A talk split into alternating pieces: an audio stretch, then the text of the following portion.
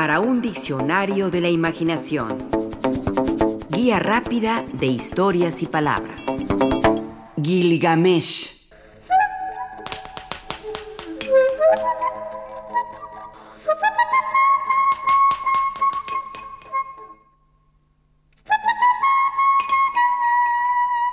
El primer héroe de la historia de la humanidad lo es sin duda Gilgamesh, el rey sumerio cuya leyenda persiste hasta nuestros días. Es un mito con resonancias históricas. Gilgamesh existió, fue rey de Uruk y gobernó alrededor del año 2650 antes de nuestra era. Eso se sabe con certidumbre. Sin embargo, su vida y obra no dejan de tener rasgos míticos, inverosímiles, fantásticos.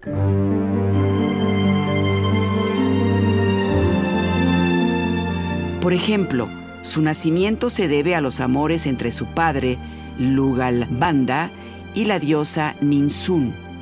Además, uno de sus hechos más connotados fue buscar la fórmula de la inmortalidad, que lo hizo adentrarse en el inframundo y salir vivo e ileso. Gilgamesh, personaje real o no, ha terminado por convertirse en un mito y como los mitos expresa una verdad humana presente desde tiempo inmemorial, lo que la hace un relato ejemplar que sirve de modelo para otros mitos. El diluvio universal, por ejemplo, antes que en la Biblia, aparece por vez primera mencionado en la gesta de Gilgamesh.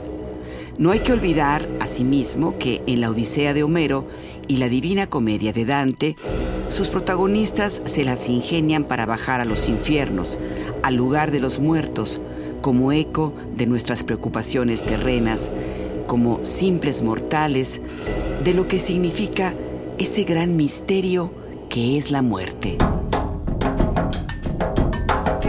De alguna manera, todo lo que encontramos en mitos posteriores y en nuestra edad moderna en los cuentos populares, sean folclóricos y o fantásticos, ya está presente en la epopeya o viaje maravilloso de Gilgamesh.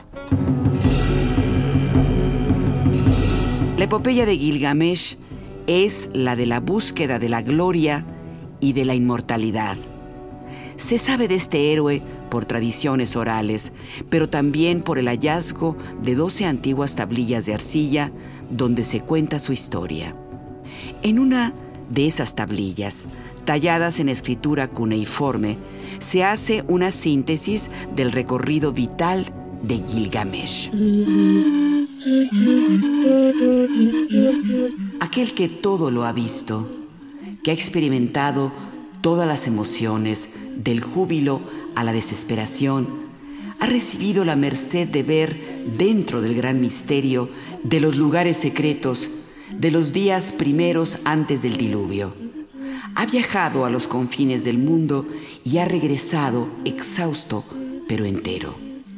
Ha grabado sus hazañas en estelas de piedra, ha vuelto a erigir el sagrado templo de Eana y las gruesas murallas de Uruk, ciudad con la que ninguna otra puede compararse.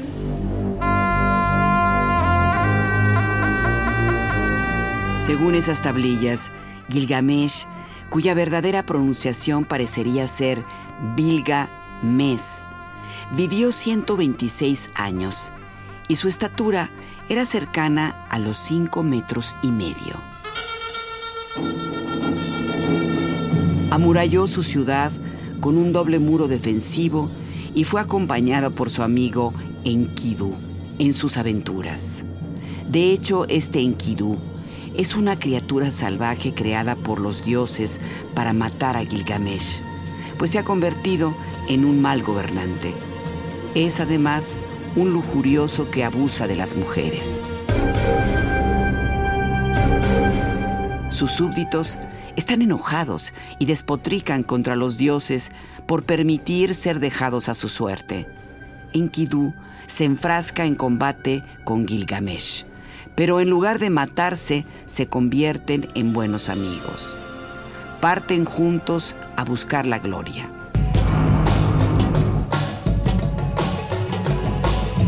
Su primera aventura se sitúa en un bosque, donde deben enfrentarse al demonio Jumbaba. En la epopeya de Gilgamesh, el héroe tiene sus dudas con respecto a si alcanzará la victoria, y esto dice, Si caigo, habré conquistado la fama. La gente dirá, Gilgamesh cayó luchando contra el fiero Jumbaba. Estoy decidido a penetrar en el bosque de los cedros.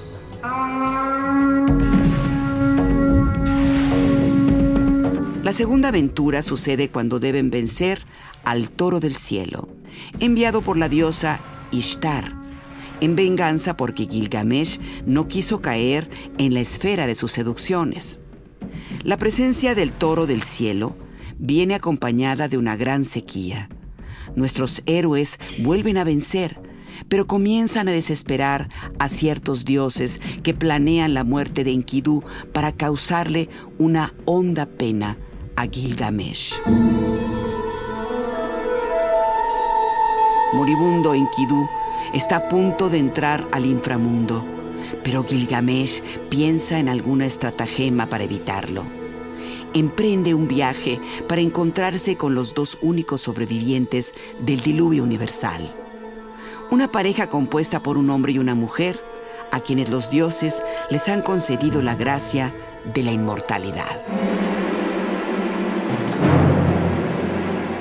Gilgamesh quiere conocer sus secretos para ayudar a Enkidu y quedar convertidos a sí mismo en inmortales. El viaje es largo y lleno de peligros. Así se cuenta en esta epopeya. Gilgamesh, perfecto, deslumbrante, aquel que abrió los pasos de las montañas, excavó pozos en la nuca de los montes, cruzó el mar el mar inmenso, hasta allí por donde sale el sol y exploró el universo entero, buscando la vida sin fin. Poderoso, atrevido.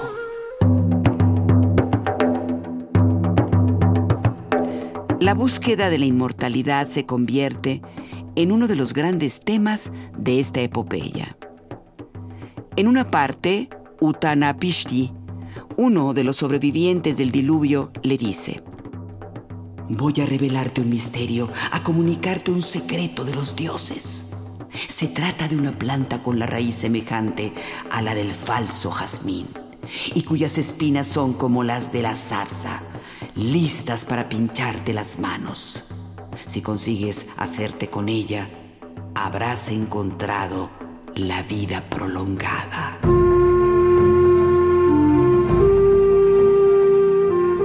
En la epopeya, la muerte de Enkidu provoca en Gilgamesh toda una revelación.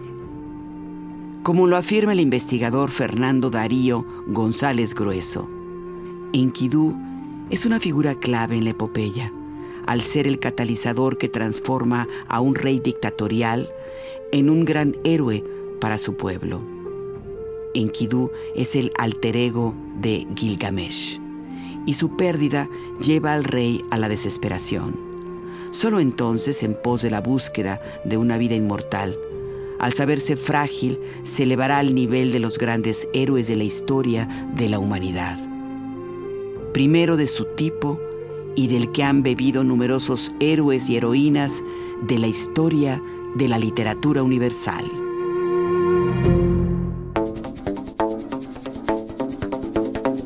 Participamos en este programa Juan Ramírez, Lourdes Mugenburg, María Eugenia Pulido, Mauricio Carrera y Pilar Muñoz.